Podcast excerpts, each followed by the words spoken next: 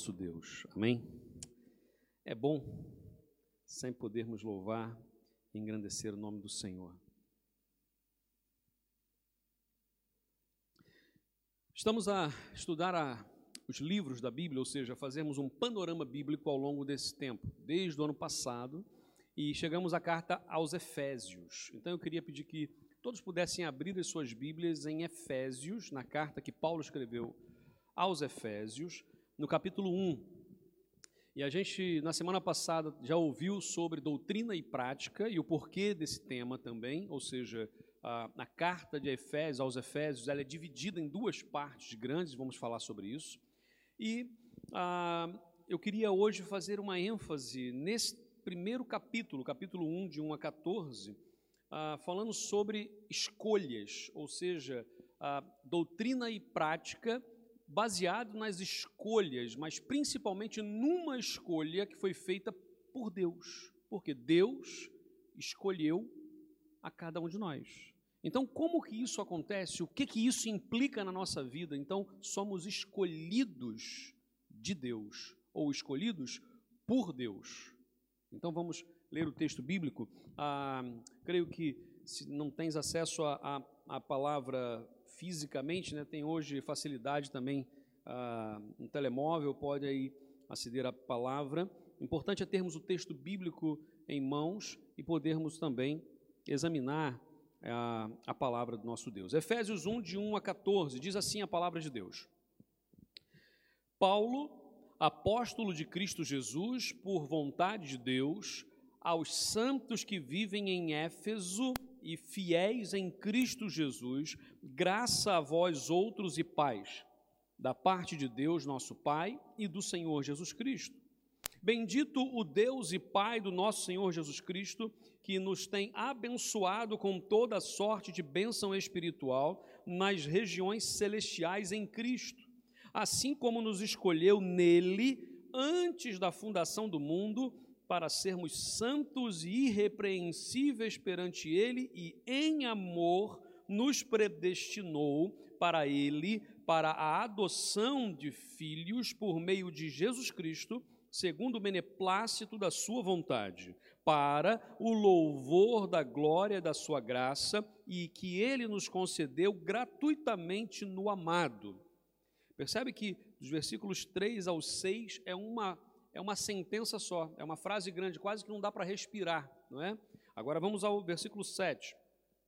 No qual temos a redenção pelo seu sangue e remissão dos pecados, segundo a riqueza da sua graça, que Deus derramou abundantemente sobre nós em toda sabedoria e prudência, desvendando-nos o mistério da sua vontade, segundo o seu beneplácito que propusera em Cristo, de fazer convergir nele ou seja, em Cristo, na dispensação da plenitude dos tempos, todas as coisas, tanto as do céu como da terra, nele, digo, no qual fomos também feitos herança, predestinados segundo o propósito daquele que faz todas as coisas conforme o conselho da sua vontade, a fim de sermos, para louvor da sua glória, nós, os que de antemão esperamos em Cristo em quem também vós, depois de ouvistes que ouvistes a palavra da verdade, o evangelho da vossa salvação, tendo nele também crido, fostes selados pelo, pelo Santo Espírito da promessa, o qual é o penhor da nossa herança até ao resgate da sua propriedade em louvor da sua glória. Até aqui. Vamos orar. Ó Deus, obrigado porque já tivemos aqui, ó Deus, a oportunidade de louvar e bendizer o nome do Senhor, de podermos orar e expressarmos também nas nossas orações a gratidão, de podermos ser generosos e ofertarmos com amor para a obra e sustento da obra do Senhor. Também, ó Deus, pedimos pelas nossas crianças para que eles recebam ali a ministração aos seus corações. E agora, Pai, pedimos para que nesse tempo o Senhor fale, fale conosco, Pai, poderosamente, de uma forma que possamos sair daqui diferentes mesmo de como entramos. Quaisquer que sejam as nossas expectativas ao entrar, que agora possamos sair com algo novo, algo extraordinário, em nome de Jesus. Amém, meu Deus. Ler a carta aos Efésios faz a gente pensar muita coisa, mas escolhas é, é a palavra que veio à minha cabeça porque aparece ali logo no texto que Deus ele nos escolheu. Deus fez uma escolha. Nós também fazemos escolhas. Eu não sei se ah, quando você era mais novo, né, é, quando fazíamos assim na, na hora, talvez na aula de educação física ou talvez na hora de brincar com os amigos em algum lugar perto da vizinhança, vamos selecionar as equipas. E aí ia logo os dois melhores ou os dois mais velhos à frente, começava assim: eu chamo o fulano para minha e o outro, então para mim fulano, para mim ciclano, para o outro fulano. E é engraçado porque não uma vez só, mas eu não era o primeiro a ser escolhido, não sei porquê. Nunca era o primeiro a ser escolhido. Aliás, se tivesse mais de dez, corria o risco, se a equipe era de cinco, de não ser escolhido. Hoje eu fico apreensivo no futebol na segunda-feira se eu vou ganhar o colete ou não. Eu acho que eu só ganho por ser pastor, mas acho que se não fosse isso, acho que não ganhava não, mano. e aí eu ficava assim, meu Deus, será que eu vou ser escolhido? Né? Não sei se alguém já passou por isso, eu sei que só que temos craques aqui, pessoas muito elevadas no nível futebolístico, né, Afonso? Ah, não é o caso da maioria, mas você ficar numa apreensão se vai ser escolhido ou não. Não é fácil. O coração começa a bater mais forte. A gente começa a olhar aqui também outras coisas, por exemplo, como a, as escolhas que nós fazemos, que nem sempre são escolhas acertadas. Ou seja, quem aqui já errou numa escolha que fez? Pode levantar dois braços, três braços, quatro braços. Né? Todos já erraram. Fica, deita e levanta até os pés. Todos nós já erramos em alguma escolha. Agora, todos nós gostamos de escolher ou não? Gosta ou não gosta? imagina se fosse ao supermercado e só tivesse uma marca de arroz. Nós íamos reclamar ou não íamos? Ah, eu queria ter escolha, eu queria poder escolher. Eu não posso escolher. Aí você agora vai ao supermercado e tem um corredor enorme com 200 marcas diferentes de arroz e temos que escolher uma. É fácil? É fácil tomar uma decisão? É fácil escolher? Não. Eu sei que há pessoas que falam assim: ah, eu prefiro que alguém escolha para mim. É igual roupa, né? Como sair de casa. Melhor coisa para criança, você fala assim: põe essa, essa roupa e essa roupa. Está feito. Quer dizer, criança, menino. Criança, menino, você fala assim: põe essa, essa roupa e ele põe acabou. Agora, roupa, criança, menina, dependendo da idade, já, já começa assim: essa não. E quer escolher a roupa. Eu não sei se alguma, alguém já passou aqui, algum casal já teve essa experiência, da, na hora de sair e a esposa está com a cama cheia de vestidos diferentes. E na crise para escolher um. Eu falei, mas é, já era para estar tá escolhido, né? A gente brinca, né, que o, a maioria, não são todos, né, Silas? Mas a maioria uh, dos homens vestem-se muito rapidamente. Por quê? Porque escolhe muito rápido, tipo assim, é, é o que, que vai vestir? É calça, calça de ganga, uma, uma sapatilha, uma, uma, uma t-shirt, está feito. Mas escolhas não são fáceis quando vão chegando a níveis maiores. Por exemplo, a escolha do nome de um filho é fácil? Não é simples. A gente pensa, repensa e tal, e ouve sugestões da família, a, a, gente fala às vezes o nome do. Nosso, nome, nosso filho vai ser tal. Aí vem a tia falar esse nome, esse nome, aí conta uma história terrível daquele nome, né? Aí você, ai meu Deus, não posso pôr esse nome. Né? A gente vai escolher o um nome para o filho, não, mas na igreja tem três pessoas já com esse nome, não vou pôr esse nome. Né? E depois muda de país, nunca mais vai ver aquelas pessoas, mas está lá. Você não pôs o nome na criança por causa daquilo e pronto. Tomou a decisão está tomada, não tem como voltar atrás em algumas coisas. Algumas até dá, ah, comprei um arroz que não gostei. Na outra semana compra outro arroz. Agora, pus o nome. Tomei uma decisão profissional. Tomei uma decisão, seja qual for maior, uma escolha mais. Não é fácil. Então, assim, quando a gente fala de, de escolha, eu fico imaginando por que, que Deus escolheu a gente. Se a Bíblia diz que Deus nos escolheu, Eu pergunto, por que, que Deus escolheu a gente? Será que foi por, pelos nossos belos olhos azuis, esverdeados, castanhos ou pretos? Será que Deus escolheu a gente porque a gente é muito bom no que faz? Será que Deus escolheu a gente porque a gente quase não erra, erra tão pouquinho que Ele ama muito a gente? Será que Deus escolheu a gente por algum mérito que a gente tem? Por que, que Deus escolheu a gente? Deus não erra. Deus não nos escolheu por acaso. Perceba isso. A tua vida não é um acaso. Deus não escolheu a tua vida por acaso. Deus escolheu cada um de nós com um propósito. A Bíblia diz que ele deu um propósito, há um propósito, ele priorizou. A palavra predestinar em amor tem a ênfase no priorizar. Ele priorizou-nos em amor. Para para pensar que Deus criou toda criou a criação, fica meio redundante, né? mas fez toda a criação, o universo. O profeta Isaías vai dizer que o universo está na palma da mão de Deus. Imagina isso. Então Deus criou tudo. Ele é o criador, ele é o sustentador de todo o universo. Toda a diversidade de planetas, a diversidade das galáxias, tudo que Deus fez é tão diversificado e ele escolheu dentre toda a criação o ser humano para ser conforme a sua imagem, conforme a sua semelhança. E esse ser humano, criado à imagem e semelhança de Deus, toma uma decisão, faz uma escolha. Qual a escolha que ele fez? Ou que o, os primeiros dois, né, o, o primeiro casal fez? Eles escolheram desobedecer. Eles escolheram caminhar na direção oposta de Deus. Assim como Jonas, assim como Saul, assim como talvez Judas, assim como nós, muitas vezes escolhemos ir na direção oposta daquilo que Deus tem para nós. Bom, mas a Bíblia diz que a escolha de Deus é perfeita, então ele não errou ao nos escolher.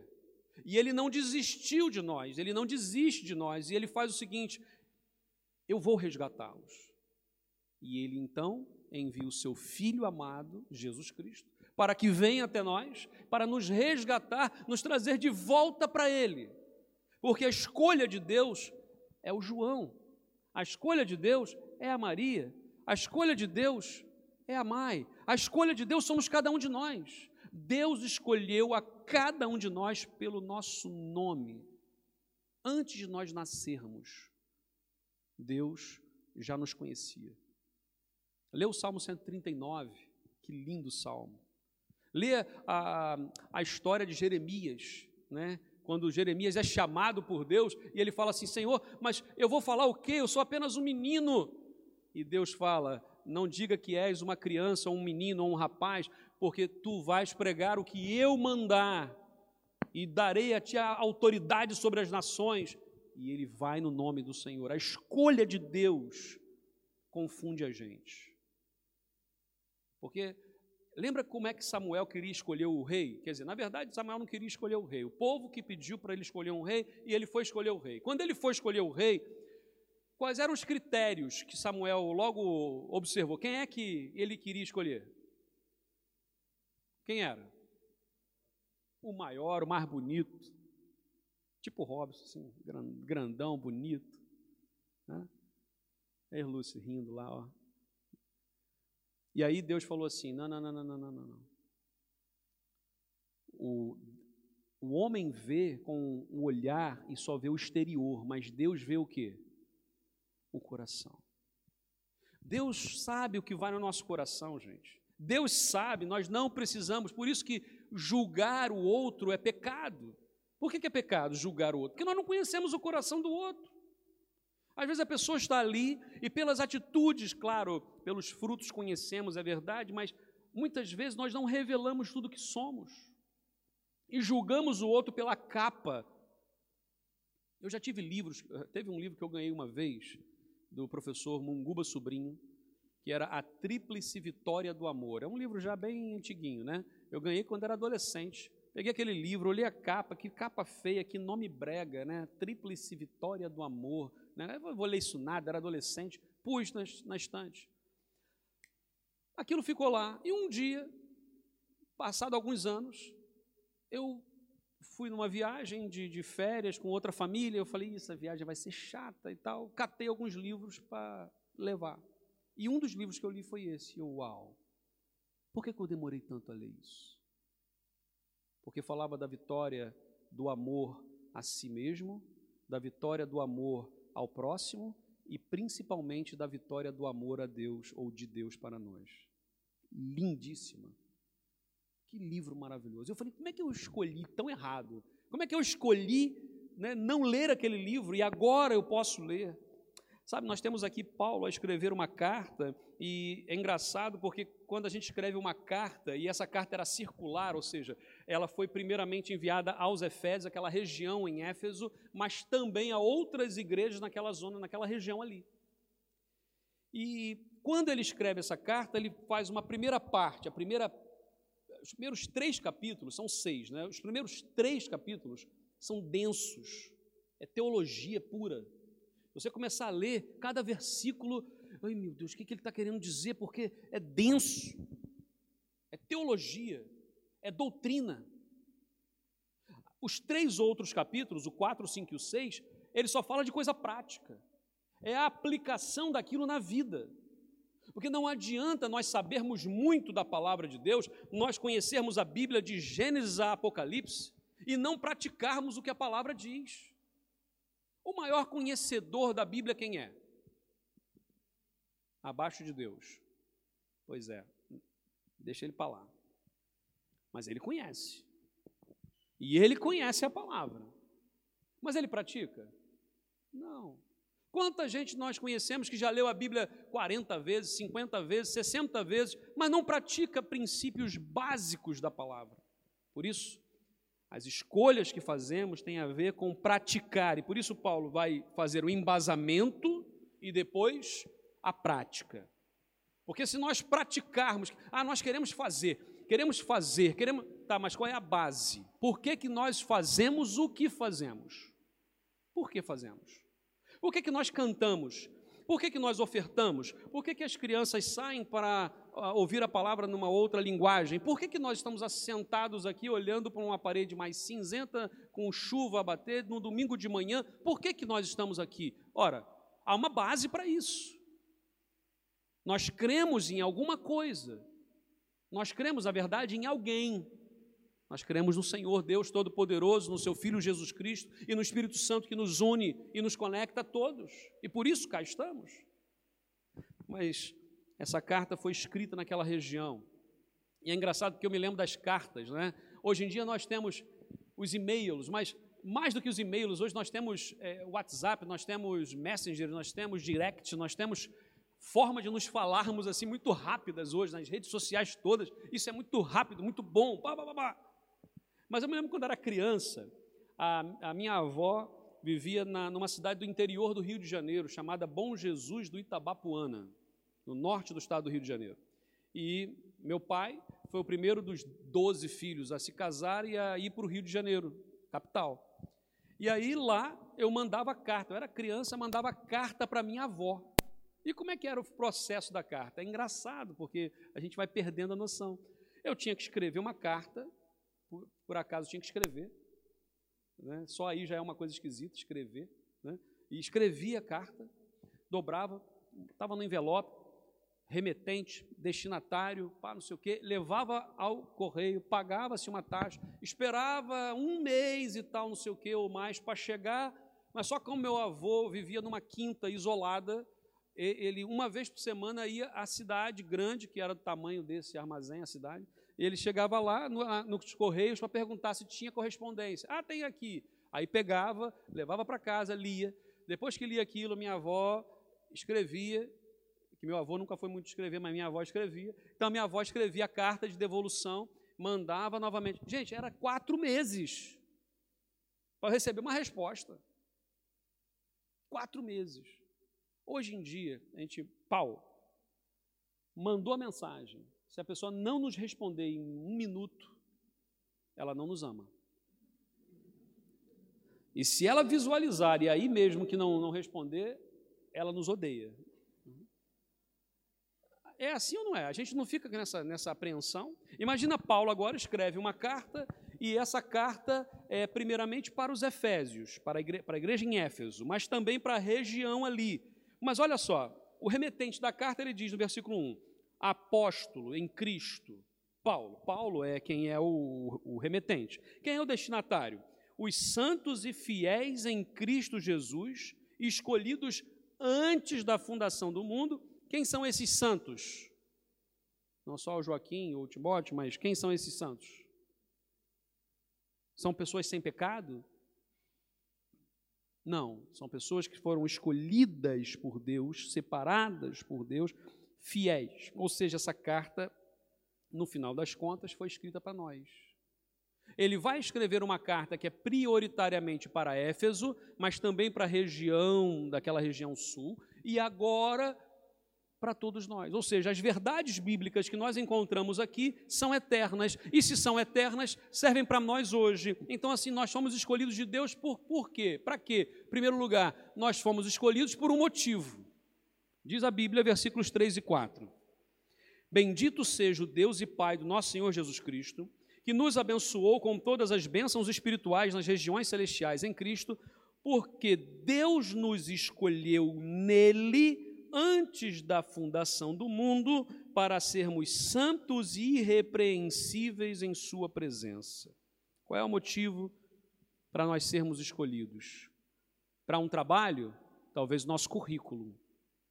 Qual é o teu currículo? Não, eu tenho essa formação, eu tenho essa experiência. Nós pomos lá e eu vou ser selecionado ou não, escolhido ou não, de acordo com o meu grau de conhecimento.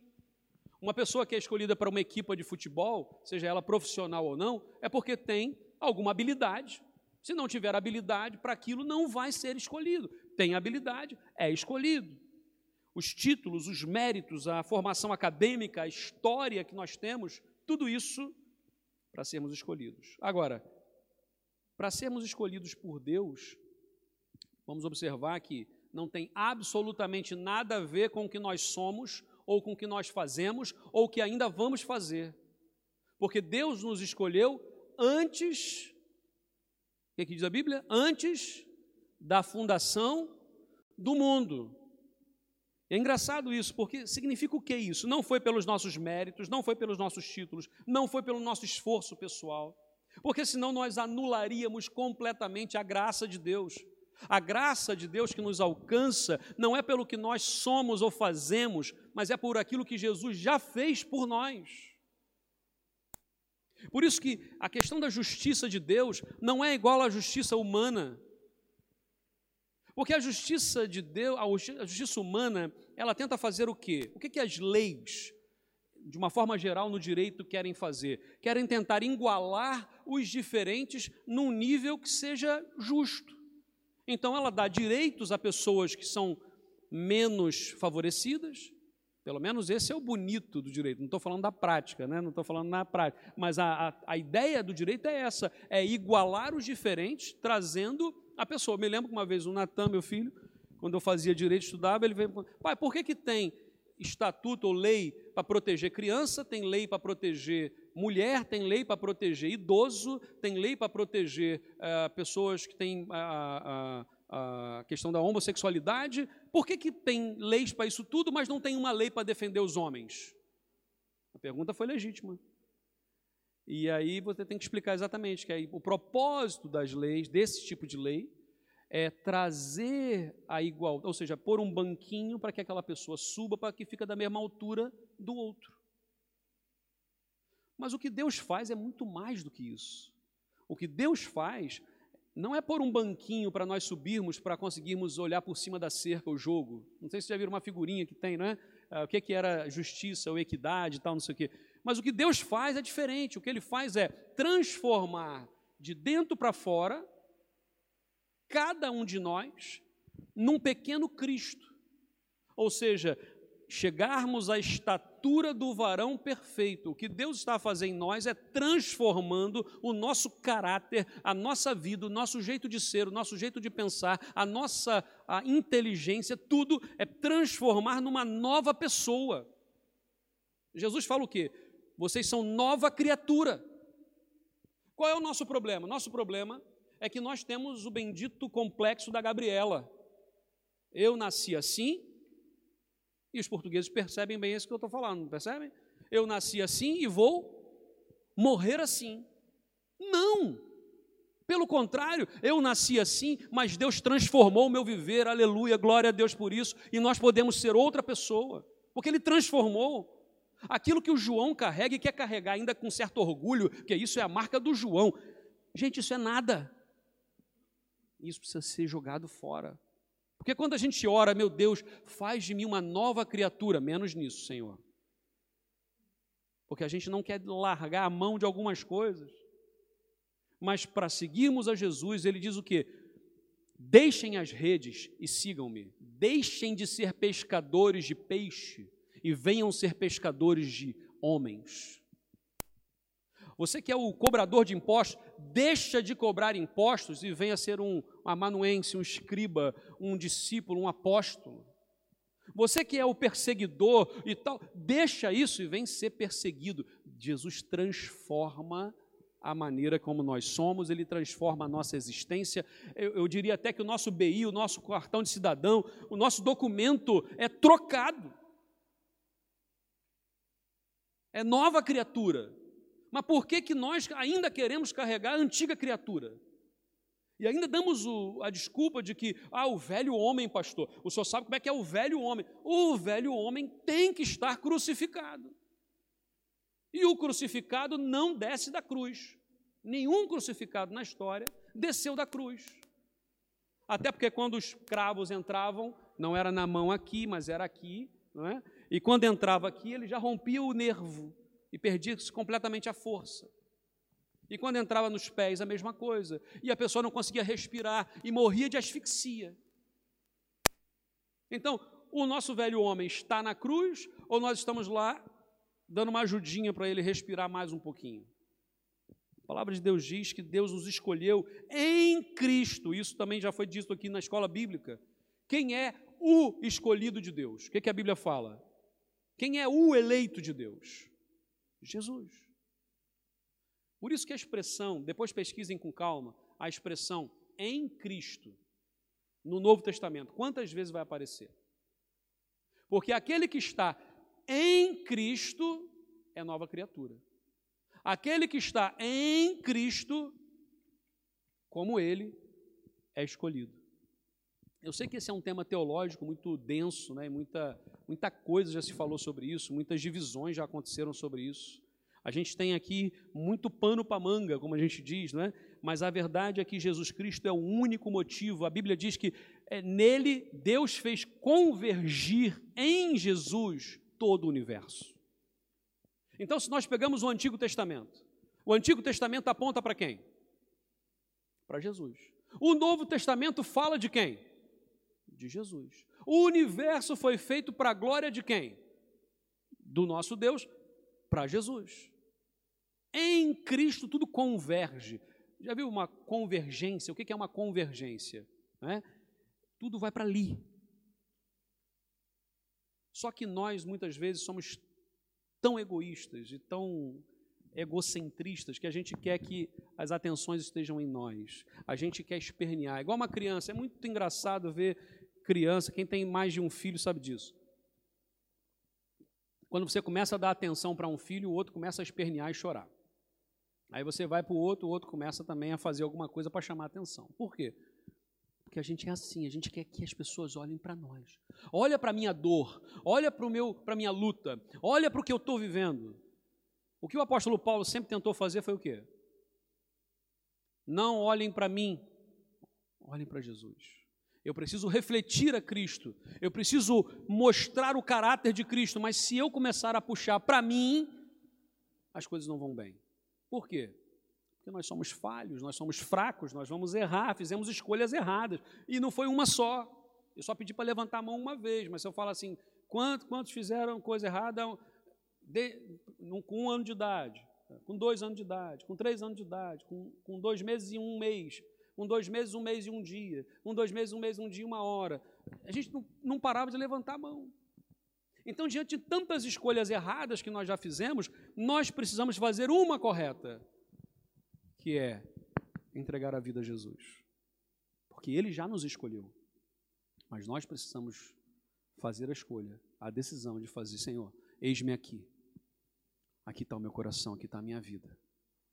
E a Bíblia diz que Jesus Cristo está à porta e bate. E aquele que abre, ele entra. Ou seja, a escolha de abrir foi dada a nós. E nós precisamos abrir a porta do coração. Mas tem gente que abre só aquela frecha, sabe aquela correntinha que prende a porta? E a gente abre só aquilo ali e fala: O que, que você quer, Jesus? Manda a bênção para cá, manda. E você pega a bênção. Igual na época do Covid, né, que as pessoas, quando alguém ia na casa do outro, assim, para entregar alguma coisa, a pessoa abria aquela porta ali e quase não, não chega aí, deixa aí, dá dois passos para trás, agora passa. Aquela, aquele. Não, é a questão de entrar, Senhor, está aqui, entra. O melhor sofá é do Senhor. Sabe aquela poltrona especial, Joaquim, lá? Em vez de você dar para a Bia, dá para Jesus. É isso, não é? É basicamente isso. É aquela coisa especial. O que, que nós temos especial na nossa casa? O que, que nós temos especial no nosso coração? O que, que mais de especial nós temos na nossa vida? Gente, eu fico olhando ao teste que Deus fez com Abraão. Abraão, ele esperou muito tempo, gente. Ele já devia ter ali para ir uns 112, 114 anos de idade, quando Deus fala para ele assim: vai lá e mata seu filho para mim. Porque você está amando mais o teu filho do que a mim. E Abraão arregala o olho e fala: Meu Deus, eu esperei 75 anos para receber uma promessa, 25 anos para a promessa se cumprir, mais 14 anos aí para o filho dar uma crescidinha. Agora o senhor manda eu matar? E Abraão então se entristece. Imagino eu que ele foi obedeceu, mas com o coração apertado. Quem é que vai coração alegre para matar o filho? Ele foi coração apertado. E quando ele chega lá, e eu imagino que ele chorava, eu imagino aquela cena de Abraão, de Abraão, né? Aliás, Abraão, Abraão, chorando. E ele com aquele punhal em lágrimas, e talvez até para fechar o olho. E quando ele foi, um anjo brada: Abraão, Abraão. E ele para. Quando olha para o lado, o que, que ele encontra? Que, que, que, que animal que estava enrolado ali pelos chifres? Exatamente. E ele pega o cordeiro, substitui o Isaac, põe o cordeiro, o sorriso volta, que é o nome de Isaac, e ele então sacrifica o cordeiro no lugar do sorriso. O que, é que isso nos lembra? Isso aponta para onde? Para Jesus Cristo. Nós íamos morrer pelos nossos delitos e pecados, mas Jesus Cristo nos substitui e morre a nossa morte para que o sorriso volte. Por isso que o povo de Deus é um povo alegre, é um povo que sorri, é um povo de alegria. Eu sei que muita gente às vezes tem dificuldade em sorrir, mas sorrimos. A graça de Deus, ela é manifesta em amor. Somos escolhidos por Deus, porque Ele também nos deu prioridade. Versículos 5 e 6. Em amor nos predestinou para sermos adotados como filhos por meio de Cristo Jesus, conforme o bom propósito da Sua vontade.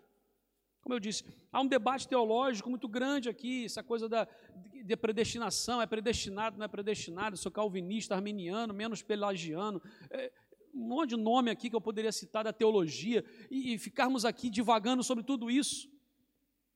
Mas uma das coisas que eu mais me encanto no texto bíblico é, independente de qualquer coisa, vamos evitar os radicalismos. Porque tem gente que deixa Gente, teve gente que se matou em nome de Jesus, porque um acreditava que um era predestinado, outro acreditava que não era, não havia predestinação, era presciência de Deus, e vamos matar por causa disso. Ora, se nós fomos predestinados em amor, o motivo pelo qual somos predestinados é o amor de Deus, que não é esse amor humano que se vende. Porque hoje usa-se a palavra amor para se justificar algumas coisas, tipo, ah, não, o que importa é o amor. Se o amor é que é, se é em nome do amor, tudo vale, tudo pode. Que amor é esse? Que amor é esse que está sendo vendido? Não é o amor de Deus, porque o amor de Deus transforma, o amor de Deus muda o caráter, muda o ser, muda a identidade. O amor de Deus transforma a nossa mente. O amor de Deus é diferente. Não é esse amor que a gente vende hoje por aí. Fomos predestinados em amor por meio de Cristo Jesus, não por nós, mas por Ele. E lembremos-nos uma coisa, gente: Deus é perfeito em amor, em justiça e em poder. Havia um sofisma na antiguidade que dizia assim: se Deus é poderoso, é ou não é? Deus é poderoso? Então, Deus é tão poderoso que ele seria capaz de criar uma pedra tão pesada que nem ele mesmo conseguisse levantar? Se a resposta for sim, ele consegue criar uma pedra tão pesada que ele não consegue levantar, então ele não é poderoso para levantá-la. Se eu digo não, então ele não é poderoso para criar a tal pedra que ele não pudesse levantar. Isso é um sofisma. Ok? Nós, seres humanos, somos assim, cheio de sofismas. Nós temos umas máximas na vida que não valem nada, mas a gente continua repetindo. Enquanto isso é olhar para a palavra de Deus e perceber o que, que a Bíblia está dizer. Parar de falar aquilo que eu sempre falo, porque eu sempre fiz assim, porque eu sempre. E olhar o que Deus está a fazer de novo para a nossa vida. E aí, se Deus é perfeito em amor, e hoje a, a, vamos começar pela justiça, né? Tem gente que fala assim: não, Deus é justo, eu só quero a justiça de Deus. Tá. Mas se Deus fosse justo e não fosse um Deus de amor e poder, ele seria um Deus muito cruel, muito duro, né, bateu, levou, matou, morreu, e, e acabou. Mas Deus é justo em equilíbrio com o amor e a justiça. Se nós falássemos, Deus é amor, e Deus é amor, mas se Deus fosse só amor e não fosse justo e poderoso, seria um Deus fraco e um Deus tipo aquela teologia da libertação, ou seja, no sentido de que Deus não tem lata de lixo. No final das contas, Deus ama tanto todo, toda a gente que, no final das contas, todo mundo vai para o céu. Porque Deus é amor, paz e amor. Mas Deus é justo. Deus é justo ou não é? Pronto. E o outro é Deus é poderoso. Se Deus é poderoso, ele está em equilíbrio com o amor, ele está em equilíbrio com a justiça, e nós temos aqui o nosso Deus dizendo que ele predestinou, ele priorizou para que nós tivéssemos uma vida equilibrada. O que, é que eu estou a dizer com isso? Para nós encerrarmos aqui. Precisamos viver uma vida no poder de Deus. Amém? Crermos que Deus é poderoso para fazer infinitamente mais do que pedimos ou pensamos. Deus é poderoso para curar enfermidades. Deus é poderoso para abrir o mar. Deus é poderoso para ressuscitar mortos. Deus é poderoso. Amém. Precisamos buscar o poder de Deus para a nossa vida. Mas Deus também é justiça. Deus é justo. Então nós precisamos viver, enquanto igreja, enquanto povo de Deus, um pouquinho dessa justiça divina na nossa vida hoje. E sermos também justos uns com os outros. Não no sentido de pôr um banquinho para eu subir, para ficar da mesma altura, mas para ajudarmos uns aos outros a crescermos, para sermos todos do mesmo tamanho de Jesus. e Deus é amor. Precisamos buscar o amor. Mas que amor é esse? É o amor humano? É o amor que tudo vale? É o amor que tudo pode? É o amor que, em nome do amor, eu posso fazer o que, eu quiser? Não. É no amor de Deus que muda, que transforma, que autodoa. Ou seja, todo amor que não se dá não é amor. Qual o maior problema na maioria dos casais que eu já pude se eu já pudemos aconselhar ao longo desses anos todos. Qual o grande problema? O egoísmo. Não havia autodoação. Era sempre a cobrança. O que, é que você pode me dar? Ele não fez isso, ela não fez aquilo, ele é desse jeito, ela é daquele jeito. Gente, nós somos diferentes, somos incompatíveis todos, somos diversos todos. Se formos por aí, acabou, não tem casamento mais, não tem amizade, não tem filho, não tem pai, não tem nada, tem igreja, tem nada. Mas o amor é aquilo que nos une, porque é maior do que todos nós. Então eu dou a minha vida para o outro. Falávamos sobre ah, várias coisas aqui de liderança na hora da escola bíblica, também falamos sobre isso. Sabe, Jesus Cristo é o maior de todos e ele se faz um de nós. E ele suja os pés na lama nessa terra por nós. Por isso que quando a gente fala de doutrina e prática, a gente não está falando só, nós temos que ser uma igreja que prega a verdade bíblica? Claro que sim. A Bíblia tem que ser o centro da, da, pregação, a Bíblia tem que ser o centro da nossa vida. Temos que buscar a palavra de Deus com tudo que temos, com toda a força, estudar a Bíblia. Eu sei que tem gente que gosta de ler, tem gente que não gosta de ler. Se não gosta de ler, vai ouvir. Ouve. Se ah, eu não gosto de, de ler, ouve. Gosta de ler, então lê. Vamos meditar na palavra, vamos estudar mais a fundo. Amém por isso. Uma igreja maravilhosa, estudiosa da palavra. Mas se pararmos aí, daqui a algum tempo a gente fecha a porta e vai embora. Precisamos da prática. E a prática, e olha como é que Paulo vai terminar. Como é que ele termina essa carta dele lá no capítulo 6, capítulo 5, capítulo 6, falando sobre relacionamento entre patrão e na verdade, na época, entre senhores e escravos, né? mas hoje poderíamos transportar para patrões e empregados, família, como é que o marido tem que cuidar da esposa, como é que a esposa tem que cuidar do marido, como é que os filhos têm que se portar com os pais. Coisas práticas, gente. Porque se nós não trouxermos as verdades bíblicas, a doutrina da palavra para a prática, não adianta nada. E aí olhamos uns para os outros hoje e vamos nos submeter em amor uns aos outros. Eu vou me doar ao outro. E relacionamento tem a ver com isso. Não há relacionamento se eu não me abro para um relacionamento. Se eu não despiro o meu coração, se eu não abrir a minha vida para o outro, não há. Eu posso ter um coleguismo. É diferente, um colega de um amigo, um amigo de um irmão. Eu tenho gente que eu chamo de irmão, que não é meu irmão de sangue. Meu irmão de sangue também eu chamo de irmão, claro. Né?